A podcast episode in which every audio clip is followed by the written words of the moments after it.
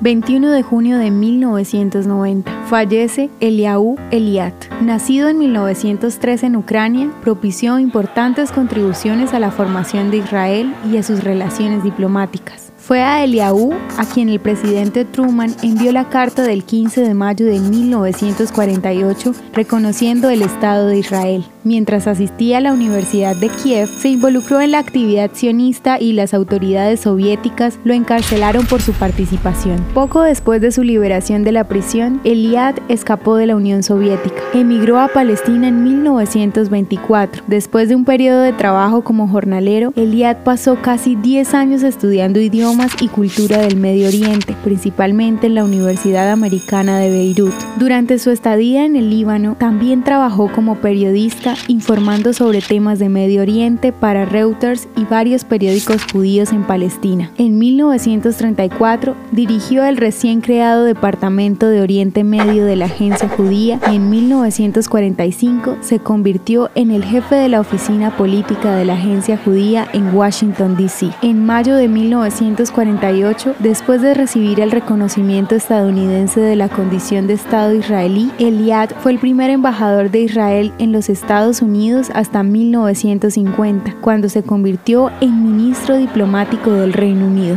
Fue embajador en el Reino Unido en 1952 y más tarde presidente de la Universidad Hebrea de Jerusalén. ¿Te gustaría recibir estos audios en tu WhatsApp? Compartimos nuevos episodios todos los días. Suscríbete sin costo alguno ingresando a www.hoyenlahistoriadeisrael.com. Hacerlo es muy fácil. También puedes encontrarnos como arroba hoy en la historia de Israel en Instagram, Facebook, Spotify y otras plataformas digitales. Comparte este audio para que otros conozcan más acerca de Israel.